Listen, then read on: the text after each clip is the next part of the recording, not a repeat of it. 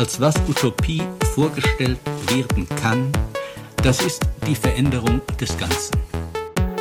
Meine These dazu würde lauten, es könnte anders, es könnte anders, könnte anders. Sie könnten nicht nur ohne Hunger und wahrscheinlich ohne Angst leben, sondern auch als Freie. Hallo und herzlich willkommen zum Podcast von Akut plus C Heidelberg, organisiert in der interventionistischen Linken. Ich bin Luisa und wir wollen uns heute in dem Podcast folgendem Thema nähern. Verschwörungstheorien in Zeiten von Corona, eine neue Chance für die politische Rechte. Dazu diskutiere ich heute mit Jo von Akut plus C. Herzlich willkommen. Hallo. Und mit Merlin Wolf, Herausgeber des Buches zur Kritik der irrationalen Weltanschauung, Religion, Esoterik, Verschwörungstheorie, Antisemitismus und damit natürlich der perfekte Experte für unseren heutigen Podcast. Herzlich willkommen. Danke. Hallo, schön, dass ihr da seid. Jetzt sind wir ja schon mittendrin. Wir haben gerade schon im Titel gehört, wir wollen uns Verschwörungstheorien zuwenden. Merlin, was meint man eigentlich, wenn man von Verschwörungstheorien spricht? Der Begriff ist natürlich ein bisschen schwierig. Es gibt tatsächlich Verschwörungen. Beispielsweise wäre der Abgasskandal bei VW in gewissermaßen eine Verschwörung, die viel diskutiert wurde. Und da ist natürlich auch eine Untersuchung gut. Gut, wenn es NGOs wie Lobby Control gibt oder investigativen Journalismus. Ähm, Im angelsächsischen Rechtssystem ist Verschwörung, Conspiracy auch ein Straftatbestand. Aber wenn man jetzt von Verschwörungstheorien, Verschwörungstheoretikern meint, dann meint man der Regel jetzt nicht angelsächsische Staatsanwälte oder so, sondern man meint ähm, auch keine Theorie im wissenschaftlichen Sinne, sondern man meint ähm, ja etwas anderes, was man vielleicht besser als Verschwörungsglauben oder Verschwörungsideologie auch bezeichnen könnte. Aber mir geht es auch nicht jetzt irgendwie um Sprachpolizei, man kann auch einfach diesen gängigen Begriff verwenden, aber man sollte sich überlegen, eben wofür es steht. Und ich glaube, Verschwörungstheorien sind immer ein Versuch, die Welt zu verstehen ähm, Verschwörungstheorien sind keine Fehlinformation, sondern ähm, eine Antwort auf eine spezifische Frage ähm, auf die Welt, nämlich wie das Böse kommt. Das ist ja auch so ein bisschen diese alte Theodizee-Frage. Gott ist gut, aber trotzdem gibt es böse Sachen. Ähm, warum passiert guten Menschen böse Dinge? Gab es religiös immer viele Ideen, ein Karma-Prinzip, was auch immer. Ähm, viele Verschwörungstheorien, die wir heute kennen, ähm, haben auch so ein paar Wurzeln aus dem Mittelalter. Ne? So Juden, Hexen, Katharer, die verschwören sich mit dem Teufel gemeinsam. Ähm, klingt jetzt super alt, aber äh, ja, auch heute noch liest man manchmal Flugblätter, ähm, habe ich auch schon hier in Heidelberg mitbekommen, wo es dann eben heißt, dass die Ursache für diese vermeintlichen Übel eben eine kleine Gruppe von Satanisten wäre. Oder jetzt ein bisschen im größeren Stil gab es ja dieses Pizzagate 2016. Da wurden also Leute wie äh, Obama und Clinton vorgeworfen, dass sie in einer satanistischen Sekte sind und die foltern dann Kinder. Ähm, also auch ein, ganz altes Motiv und ja, zum Beispiel jetzt der Mannheimer Xavier Naidu, der ist ja äh, als Christ, der bezieht sich darauf auch. Also ähm, dieses Teufelsding spielt tatsächlich überraschend häufig noch eine Rolle, aber natürlich braucht es jetzt den Teufel für Verschwörungstheorien nicht mehr. Das geht auch in einer äh, entzauberten säkularen Welt. Aber ja, es geht darum, warum passieren so Dinge? Also jetzt beispielsweise Klimaveränderung. Man trifft ja super selten Leute, die sagen, Klimawandel finde ich gut oder Klimaveränderung, das ist so ein Projekt von mir, sondern das ist meistens ja was, wo alle sagen, nee, das finde ich nicht gut und da muss man was dagegen tun und trotzdem findet er statt. Also wie findet was statt, wo alle Leute sagen, das wollen sie nicht und trotzdem findet es statt. Und ja, das äh, ist, glaube ich, eine Aufgabe von Verschwörungstheorien, diese komplexe Welt, in der auch viel zufällig passiert, monokausal zu erklären. Und da ist schon ganz typisch, dass es so ein schwarz-weiß, gut-böse gilt, äh, gibt und ja, dass äh, es eben irgendwie auch das andere gibt, die, diese Strippenzieher, die sich da verschwören, die sind ähm, anders als wir und es gibt eben diese Hyperrationalität, also das hat immer alles seine Gründe, weil es eben die Gruppe gibt, die das macht. Alles geschieht aus einem Grund, deswegen ist auch so eine recht bedeutende Frage, diese Cui Bono-Frage, wem nützt es? Also in der Corona-Krise können wir jetzt vielleicht sagen Netflix, aber ähm, es ist höchst unwahrscheinlich, dass Netflix hinter der, dem Coronavirus steckt, sondern in Wirklichkeit passieren eben Dinge zufällig und Gesellschaft ist auch so ein bisschen wie Gläserrücken. Also alle zittern irgendwie unbewusst und am Ende lenkt man was in eine Richtung, was gar nicht so bewusst Leute wollen. Habe ich das richtig verstanden, dass man das sozusagen dann auch zusammenfassen könnte, dass ähm, Verschwörungstheorien auf jeden Fall versuchen, einfache Erklärungsmuster auf komplexe Probleme anzuwenden? Und wenn das so ist, wie muss das denn also wie muss sowas aufgebaut sein, damit es gut funktioniert? Also de facto kann das, glaube ich, schon ziemlich beliebig sein. Ne? Also es immer, äh, gibt immer eine Gruppe Strippenzieher, die sind ganz wichtig. Dann haben die natürlich ein Mittel und ein Ziel. Also Gruppe X beispielsweise macht ein Coronavirus ein neues beispielsweise, um ein Ziel, die Weltherrschaft zum Beispiel zu erreichen. Aber es äh, ist schon, glaube ich, wichtig, dass es einen, ja, ein, eine große Veränderung hat, ähm, dass es wichtig ist für die Menschen und dass, wenn das rauskommen würde, auch eigentlich sich am besten irgendwas verändern würde. Also wenn man jetzt sagen würde, ähm, das Coronavirus, das neue, ist aus einem chinesischen Labor entkommen und die chinesische Regierung versucht das zu vertuschen, ist das eigentlich nicht so eine richtig gute Geschichte, weil dann käme am Ende raus, uh, die chinesische Regierung scheint manchmal intransparent zu sein und die Medien zu zensieren. Das wissen wir ja schon, also das ist keine so gute Geschichte. Ähm, und wichtig ist natürlich aber auch noch, dass ich das rausweis und viele wissen das nicht und ich, ähm, da bin ich quasi schon so ein einzigartiger Prophet, der die Leute warnen kann. Und ich glaube auch mal noch relativ wichtig ist, dass ich irgendwie damit interagieren kann, das beeinflussen kann. Also ich glaube, bei Verschwörungstheorien geht es auch immer viel um Empowerment und äh, Natur. Aber vielleicht sozusagen die spannendere Frage jetzt nicht nur, wie es aufgebaut ist, sondern quasi dann, warum Menschen auch einfach daran glauben. Ähm, also wir hatten jetzt schon eine Welt verstehen, erklären, warum Böses passiert, dieses Empowerment, verstehen und beeinflussen. Äh, die komplexe Welt hatten wir. Aber ähm, ich glaube, es sind nochmal so ein bisschen auch tiefere Bedürfnisse, die da drin sind. Also es ist so ein, auch ein Umgang mit einer Kränkung. Ich glaube, vielleicht auch in der deutschen Geschichte spielt das so eine Rolle. Also wenn ich jetzt sage, wir Deutschen, wir sind super stark in so einer sozialdarwinistischen Welt, im Kampf aller gegen alle würden wir uns total gut durchsetzen und dann verliert man plötzlich so einen Weltkrieg. Das ist ja schon merkwürdig. Das passt nicht zusammen und dann ist natürlich total gut, wenn man so eine Verschwörung hat, dann gibt es eben diesen geheimen Dolchstoß von hinten. Man hätte natürlich in einem ehrlichen Kampf nie verloren, aber es gibt anscheinend irgendwelche unehrlichen Leute. Und äh, ja, umgekehrt, ähm, also äh, nicht nur Umgang mit Kränkung, sondern eben quasi auch schon so als, äh, äh, ja, als Gegenteil davon ist natürlich, wenn ich als Verschwörungstheoretiker der Wissende bin in dieser Welt der Dummen, der Schlafschafe, die es einfach nicht verstehen. Und tiefer vielleicht nochmal geht es auch um so einen Konflikt mit dem eigenen Gewissen. Also ich erlaube mir etwas zu tun oder vielleicht auch nicht es zu tun und, und will das dann irgendwie rechtfertigen, weil ich bin eigentlich ein guter Typ. Ne? Also wir hatten jetzt irgendwie Klima als Beispiel. Ich bin ein guter Typ, ich bin gegen Klimawandel, aber in Urlaub fliegen mache ich doch irgendwie gerne ähm, und weiß aber, dass das nicht so richtig gut ist. Und da hilft jetzt so, ne, in der Psychologie sagt man dann die Projektion. Das heißt, ähm, die anderen, bei denen verabsolutiere ich Eigenschaften, die ich vielleicht bei mir selbst ablehne oder insgeheim erwünsche. Also ich fliege zwar auch in den Urlaub, aber da gibt es eine andere Gruppe, die, die scheißt aufs Klima. Ne? Denen ist das irgendwie gar nicht wichtig.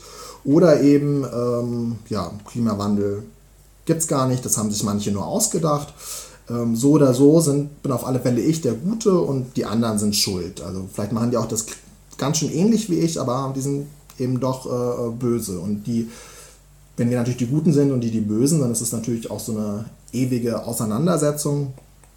Und da ist dann vielleicht auch so ein bisschen Detail, wo es gefährlich wird. Also wenn ich so im Krieg mit den Gegnern bin, ähm, dann kann das natürlich eben auch eine Rechtfertigung für Gewalt sein. Also das äh, kennen wir historisch immer, nicht zuletzt äh, beim Anschlag von Halle war das ja auch ein rechter Verschwörungstheoretiker und der wollte sich eben wehren gegen die Ungerechtigkeit in der Welt. Oder jetzt nochmal vielleicht so im großen Stil, ne, Protokolle der Weisen von Zion, das so das wirkmächtigste verschwörungstheoretischste Werk, das es bisher gab.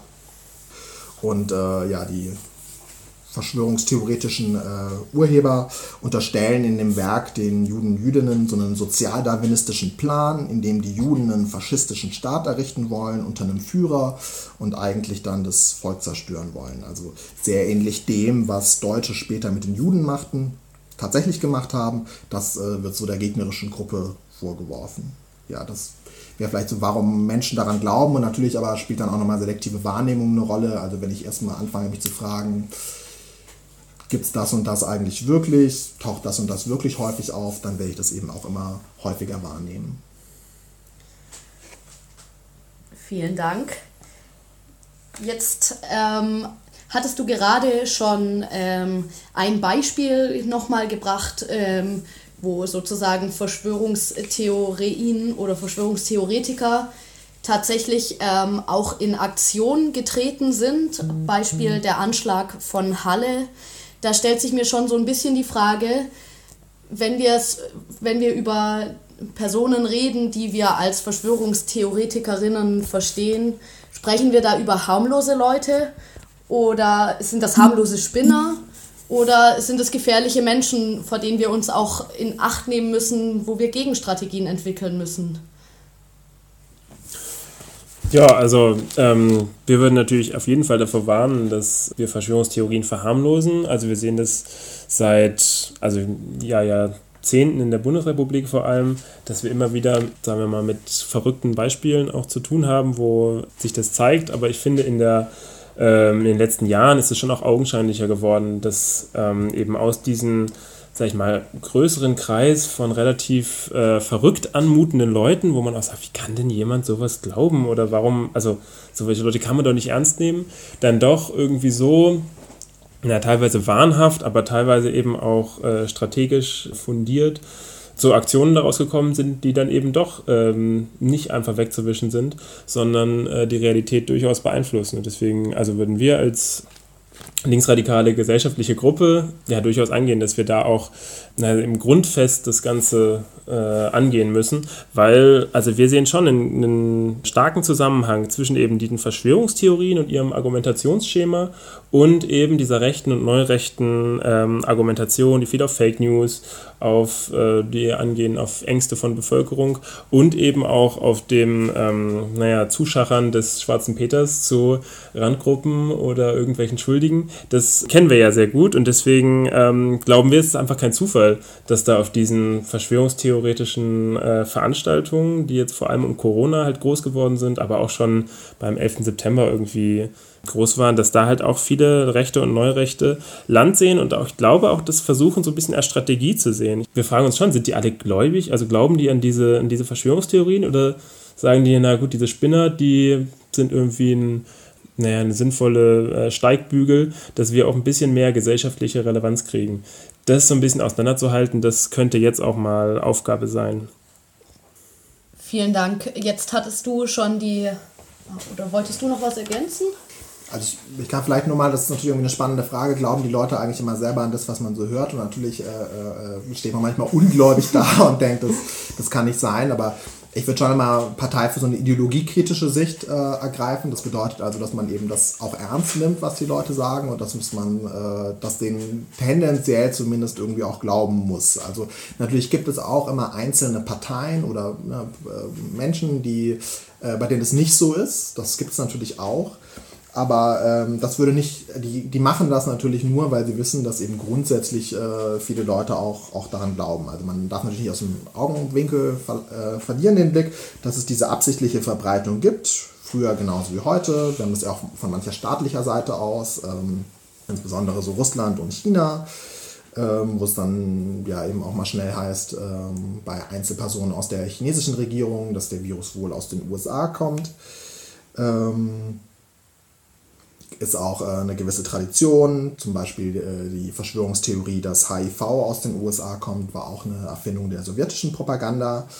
Ähm, aber trotzdem funktionieren eben, funktioniert sowas nur, das auch absichtlich in die Welt zu bringen, weil eben ähm, viele Menschen daran glauben.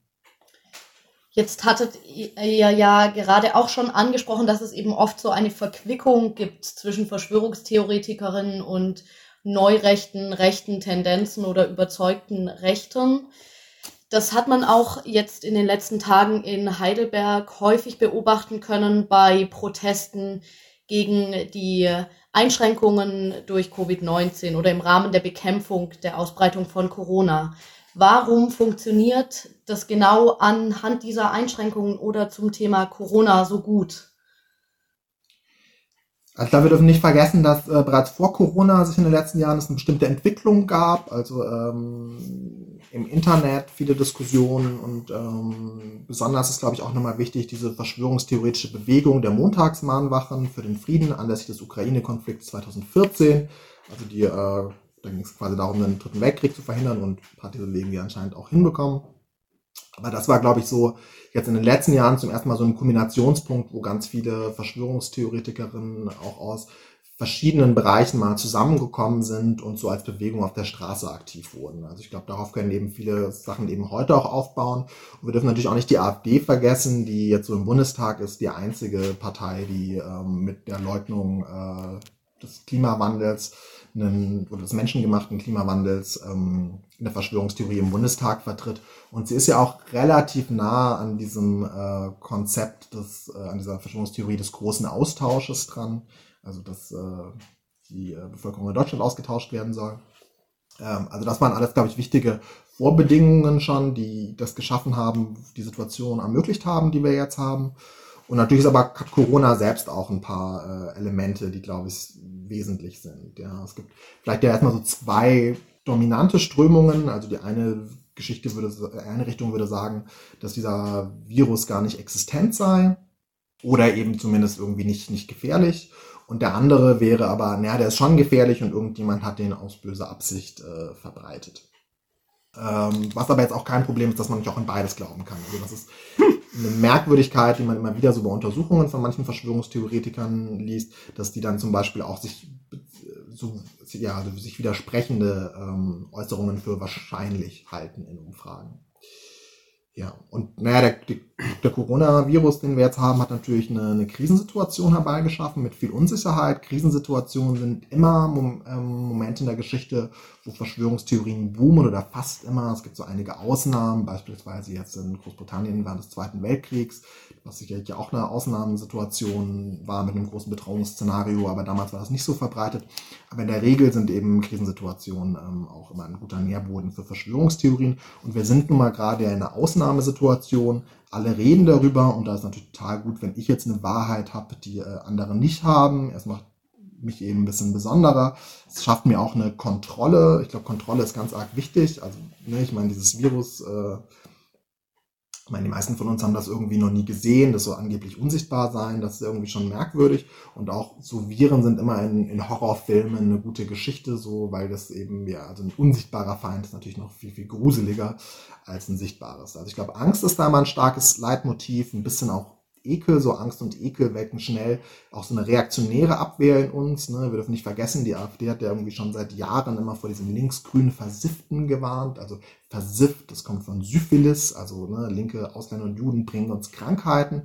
Das ist diese große Erzählung, die dahinter ist. Und da war die AfD eigentlich so die einzige Warnerpartei, wenn natürlich auch auf eine ja, eigene Art und Weise. Ähm, und ja, ich bin, bin ganz froh, dass quasi der Teil da bis jetzt nicht erfolgreich ist, also wo es viele Grenzschließungen gibt, äh, verliert die AfD in, in Umfragen. Aber ähm, ja, also da, da funktioniert schon was so mit Ängsten, die jetzt eben in der Corona-Krise aktuell sind.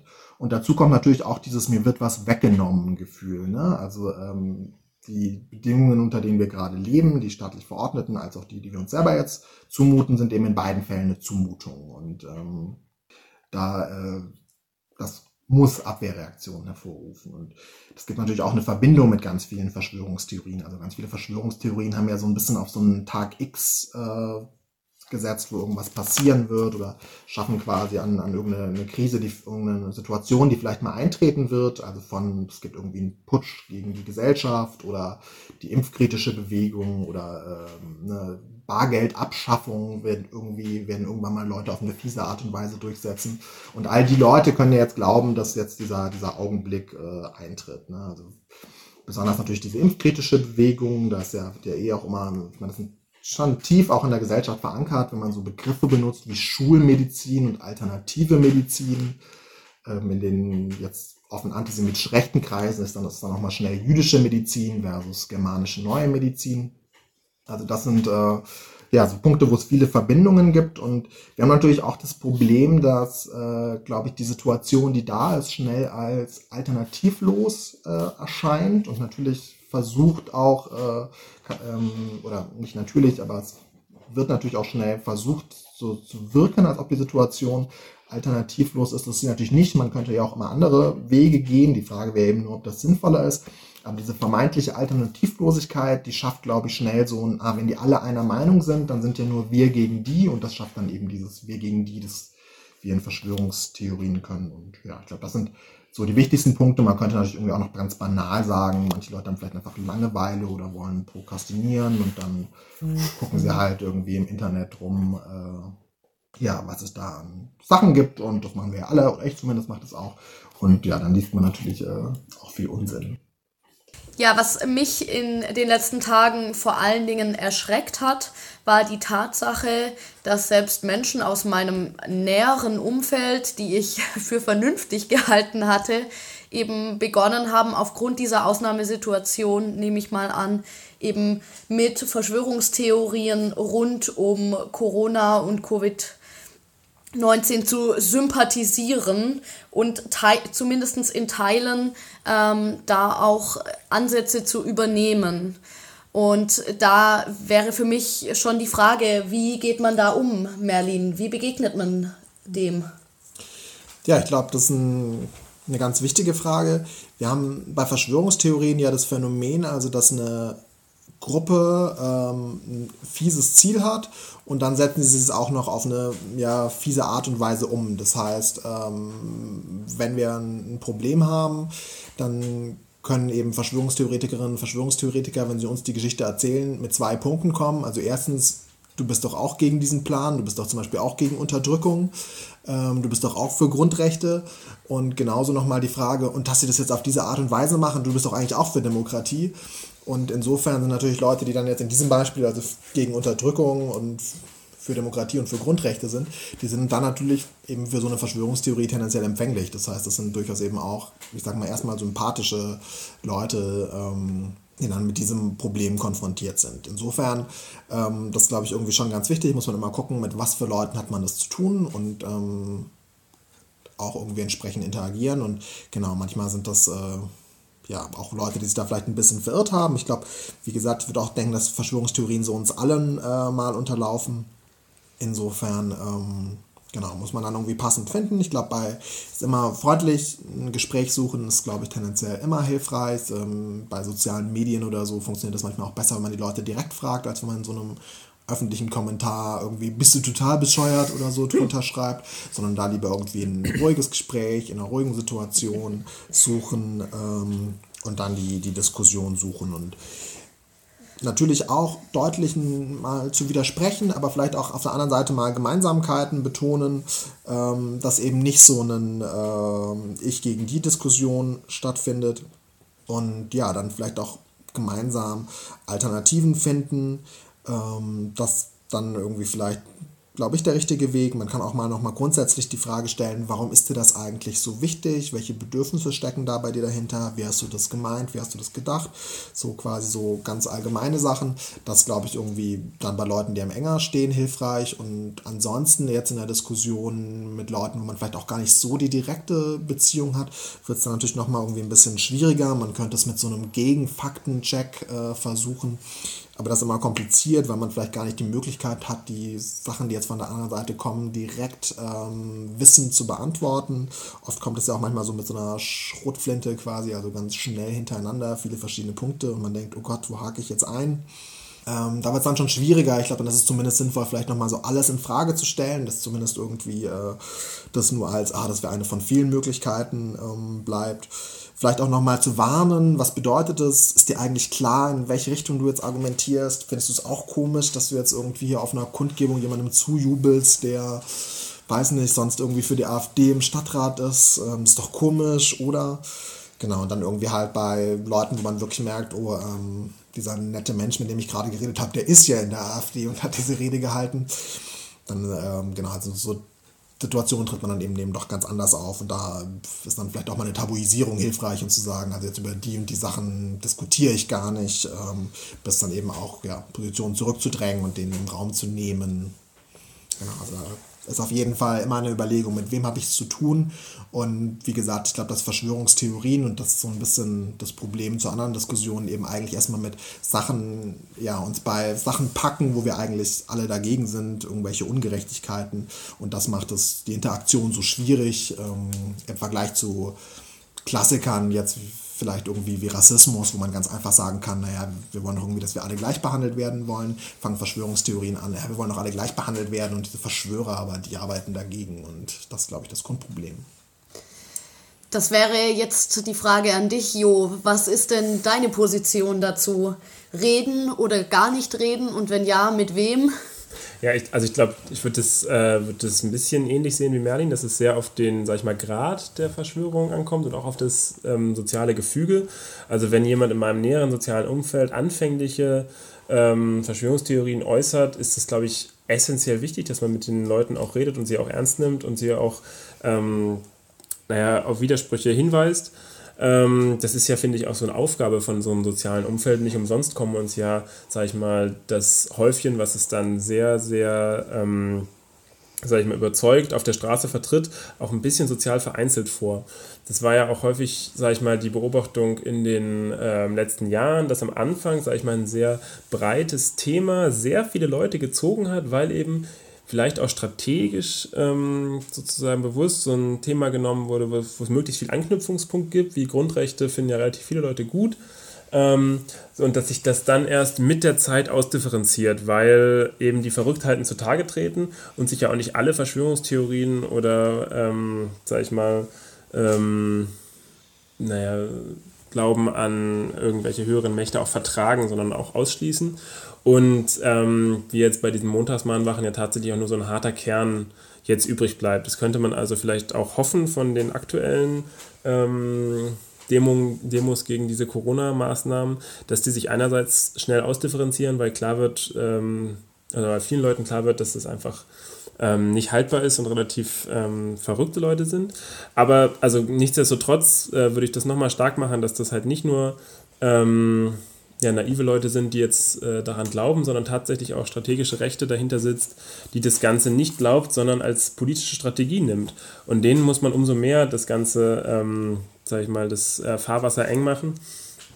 Und ähm, mit so wirklich überzeugten Verschwörungstheoretikern halte ich es für mit schwer zu reden, weil eben, also man in der Faktenwiderlegung halt strukturell in der Nach im Nachteil ist, weil eben eine vernünftige ähm, sag ich mal, Widerlegung einer These sehr viel länger dauert als einfach mal einen äh, Punkt dahingerotzt. Ähm, so, und deswegen ist man einfach, ähm, sag ich mal, zeitlich auch in, einem, in der Bredouille. Ähm, ja, das äh, bringt uns, also bringt mich zu der Überzeugung, dass man auf den Einzelfall gucken muss und dass es sehr viel äh, zu tun gibt, auch in der heutigen Zeit. Jo, du sprichst gerade an, dass es noch viel zu tun gibt und dass auf den Einzelfall geguckt werden muss, wenn man sich den vergangenen Samstag in Heidelberg anguckt. Der Einzelfall hieß unter anderem, dass ähm, Jonathan Stumpf, organisierter Neonazi ähm, und NPD-Mitglied der in Mannheim, ähm, eine flammende Rede auf dem Uniplatz gehalten hat. Spätestens da in äh, Kombination mit Verschwörungstheoretikerinnen, mit Reichsbürgern und AfDlern wird ja schon eine skurrile Suppe klar, die mich persönlich gruseln lässt. Was ähm, können wir uns denn für Strategien zurechtlegen, um dem zu begegnen? Ja, also wo wir vielleicht ähm, jetzt tatsächlich mal auf den Topf gesetzt wurden, war halt ähm, am letzten Samstag, so dass man schon sagen muss, so können wir das eigentlich ähm, nicht wieder passieren lassen.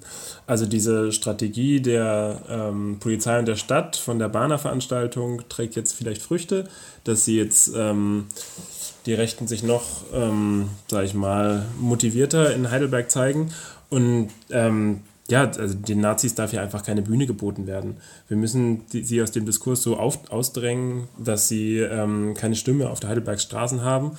Und das ähm, können wir halt vor allem mit einer ähm, mit einem entschlossenen Auftreten und vielleicht auch mit äh, einem großen Bündnis in Heidelberg schaffen, dass wir es schaffen, diesen Uniplatz vielleicht ähm, diesen äh, Corona-Leugnern, Reichsbürgern, Nazis ähm, so zu entreißen und damit auch eine, eine, ein klares Zeichen dagegen zu setzen, dass man eben durchaus auch Grundrechtseinschränkungen kritisieren kann und nicht äh, an die äh, Faschisierung ähm, der Bundesrepublik glaubt guter Einwand. Ähm, das ist nämlich tatsächlich auch was, was mir so ein bisschen auf der Seele brennt. Ähm, denn schlussendlich muss man ja sagen, die Einschränkungen, die wir aktuell in unseren Alltag eigentlich in nahezu jeglichen Lebensbereich sehen, sind, sind ja schon beträchtlich so. Und immer weiter merkt man auch, wie Leute damit eben strugglen in, ihrem, in ihrer Alltagsgestaltung, in ähm, der Vereinzelung, in dem Fehlen von sozialen Kontakten aufgrund der Verbote. Und grundsätzlich ist es ja auch gute ähm, linke Praxis, staatliche Maßnahmen ähm, an sich auf jeden Fall einer kritischen Prüfung zu unterziehen. Daher wäre meine Frage, Jo, ähm, was sind denn linke Perspektiven ähm, in Bezug auf die aktuellen Maßnahmen? Was können denn da für Strategien entwickelt werden? Ja, also einmal würde ich dir voll zustimmen. Ich glaube, es gab noch nie in der Geschichte, äh, sagen wir mal, der Bundesrepublik äh, so weitreichende staatliche Maßnahmen, die so äh, breite Unterstützung in der Gesellschaft hatten. Also bis zu 95 Prozent wurde da ja ähm, wahrgenommen. Das muss ja auch äh, sehr wohl, ähm, sage ich mal, sehr linke äh, Leute betroffen haben, die dem auch zustimmen. Auch ich persönlich äh, würde sagen, das war sehr vernünftig, ähm, was dort gemacht wurde, einfach weil die Situation das anscheinend mit den großen Unsicherheiten einfach bedarf.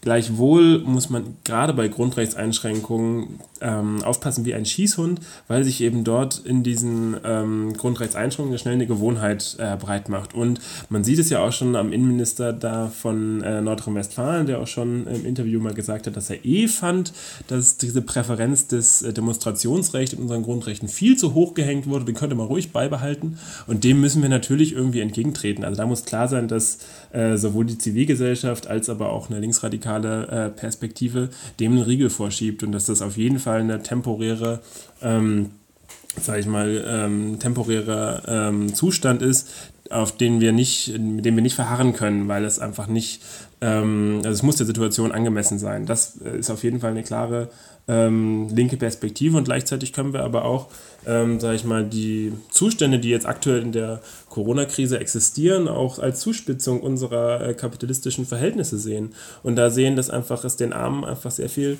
schlechter geht und wir sagen, also die Romantisierung ähm, der Quarantäne ist ein Klassenprivileg, ähm, sagen wir häufig, ähm, was einfach damit zu tun hat, dass sich so, ein, äh, so eine Isolation mit äh, Home, ähm, Homeoffice und in einem großen Garten und einer schönen Villa einfach sehr viel besser äh, verleben lässt, als zu fünf in einer Drei-Zimmer-Wohnung, wo man vielleicht auch noch Existenzängste hat. Das heißt, unsere ähm, sag ich mal, Widersprüche in dem System kommen vielleicht in so einer Krise nochmal mehr zutage und umso mehr müssen wir einfach ähm, dann auf Solidarität miteinander äh, setzen. Also dass man einfach fordert, dass es äh, keine soziale Ausgrenzung gibt, dass wir Wohnraum für alle äh, schaffen, wo man einfach mal äh, auch zu Hause und sich vor Infektionen äh, schützen kann. Wir fordern eine Bleibeperspektive für alle äh, Menschen, vor allem die Illegalisierten oder auch, dass wir die Lagerräume in Moria, wo die Leute auf engstem Raum ähm, eventuellen Infektionen ausgesetzt sind. Wir fordern vor allem eine medizinische Versorgung für alle, ähm, die auf jeden Fall noch nicht gewährleistet ist, gerade in diesen Krisenzeiten. Ähm, und gleichzeitig muss es einfach eine soziale Absicherung und eine soziale Infrastruktur ähm, für alle in der Gesellschaft geben. Und das können wir uns leisten. Das zeigen ja aktuell die, die Maßnahmen und wie viel Geld da in die Hand genommen wird. Und da sehen wir schon, dass die Interessen, sage ich mal, von äh, naja, großen wirtschaftlichen Playern vielleicht eher in dem Rahmen stehen als jetzt die von der alleinerziehenden Mutter. Und da müssen linke Perspektiven durchaus ansetzen und können auch Grundrechtseinschränkungen kritisieren, aber eben nicht mit diesem Hintergrund der Verschwörungstheorien.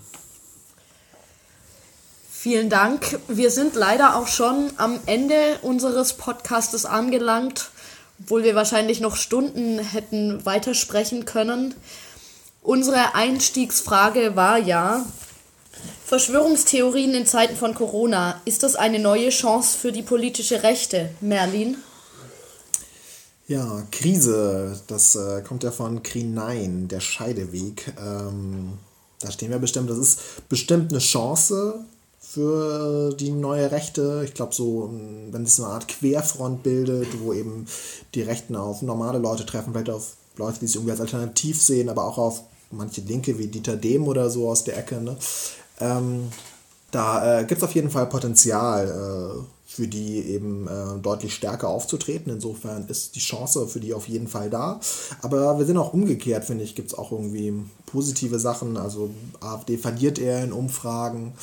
Ähm, denen gelingt es nicht so richtig bisher, das eben zu nutzen, anders äh, in, in, anderen Ländern bisher. Ähm, in Ungarn haben wir natürlich irgendwie dieses Orban-Problem, der das als super Chance begreift. Aber das zeigt auch nochmal diesen Bezug zur Verschwörungstheorie. Ne? Also Orban äh, kann das jetzt super nutzen, er ist aber bestimmt nicht der Verursacher des Coronaviruses und das äh, muss man eben ganz deutlich unterscheiden. Aber ich glaube, es gibt auch ansonsten hier ein paar noch Sachen, die irgendwie eher ganz gut laufen. Also wenn man sich anguckt, ähm, die Virologen-Podcasts oder irgendwie auch ne, so MyLab und so. Also da gibt es so ein paar Sachen, die sehr beliebt sind und sehr viel nachgefragt werden. Und da gibt es zwar auch aus anderen Ecken jetzt Antworten auf die Krise anthroposophische oder mit Homöopathie habe ich irgendwelche Buchveröffentlichungen jetzt wieder gesehen, aber ist eben nicht so in der Breite diskutiert und ähm, das finde ich ganz gut. Trotzdem muss man natürlich irgendwie gerade als Linke gucken, dass man eben nicht so technokratisch die Sachen behandelt, sondern eben da klare Perspektiven zeigt, dass man in der Krise einfach sichtbar ist, dass man ähm, Möglichkeiten diskutiert, dass man wie politisch man mit so Dingen umgeht, dass man, und zwar im Großen, aber auch im Kleinen, Handlungsmöglichkeiten schaffen, aktiv zu werden. Da gab es ja auch viele kleine Beispiele von so Nachbarschaftssolidarität. Und ich glaube, das ist auch nochmal so ein grundsätzliches Thema im Kleinen wie im Großen, so Sicherheit geben durch Solidarität, um dieser Angst zu begegnen. Und dann kann man vielleicht auch im Großen was nehmen. Jo hat ja gerade viele Sachen angesprochen, was den Umgang mit Geflüchteten angeht, mit Obdachlosigkeit, mit der Gesundheitsversorgung, dass man da sich weiterentwickelt. Aber ähm, ich habe auch gesehen, dass wieder das bedingungslose Grundeinkommen viel diskutiert wurde ähm, und das vielleicht ja irgendwie auch ein echt sinnvoller Umgang in dieser Krise, aber vielleicht auch darüber hinaus. Also ich sehe da irgendwie viele Möglichkeiten, wie vielleicht auch für eine Linke äh, das ja als Chance begriffen werden kann. Und ja, wir werden sehen, wie es ausgeht, aber äh, ich würde auf jeden Fall sagen, es lohnt sich. Vielen Dank. Ich entwende mal deine schönen Worte. Ähm, Solidarität walten lassen, um Sicherheit zu geben und damit neue Hoffnung und neue Perspektiven zu schaffen. Vielen Dank für diese schönen Worte zum Schluss. Jo, an dich natürlich auch die Frage. Verschwörungstheorien und Corona. Haben wir gerade die Situation, in der sich eine neue Chance für die politische Rechte auftut? Ähm, ja, ich würde das auch unterstützen, dass wir ähm, bei jeder, jeder Krise oder jedem Ausnahmeevent sage ich mal, die ähm, Rechte versucht, aus ihrer Isolation auszubrechen. Ähm, das tun sie ja teilweise sehr äh, strategisch geplant und es ähm, scheint schon auch so, dass sie in, in gewissen Kreisen, gerade, ähm, sage ich mal, in ihren Hochburgen, auch im Osten, das durchaus nochmal nutzen können, um ihren Einflussbereich auszuweiten. Ähm, das hat jetzt nicht primär mit Corona zu tun, sondern vielleicht mit einer gewissen Unsicherheit, äh, die auch damit äh, einhergeht und das ja schon immer, sage ich mal, ein unterstützender ähm, Faktor war. Deswegen könnte es schon auch sein, dass sie, sage ich mal, jetzt durch Querfrontbestrebungen durchaus erfolgreich sind.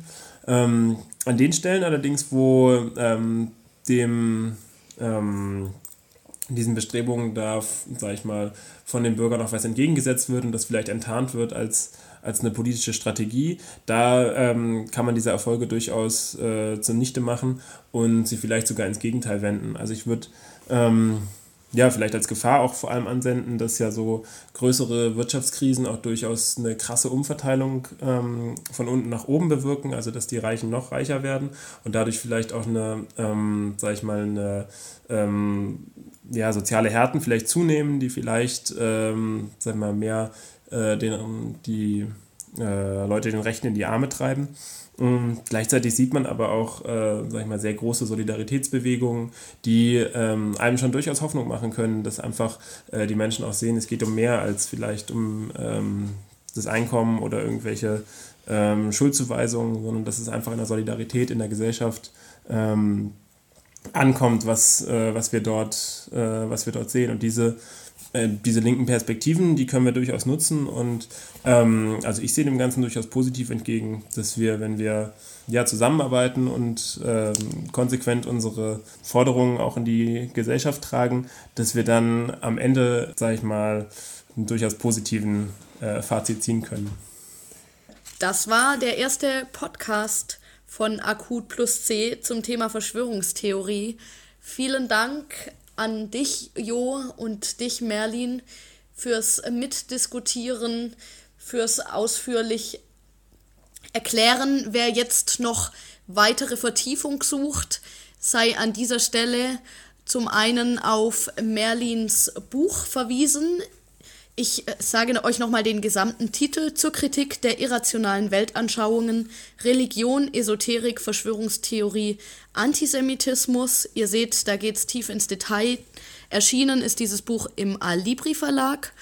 Und zum gleichen Thema gab es von Akut auch 2014 die Vortragsreihe, wo ihr die einzelnen Vorträge auf unserer Homepage unter akutplusc.org auch auffinden könnt zum Nachhören. So, ich bedanke mich fürs Zuhören.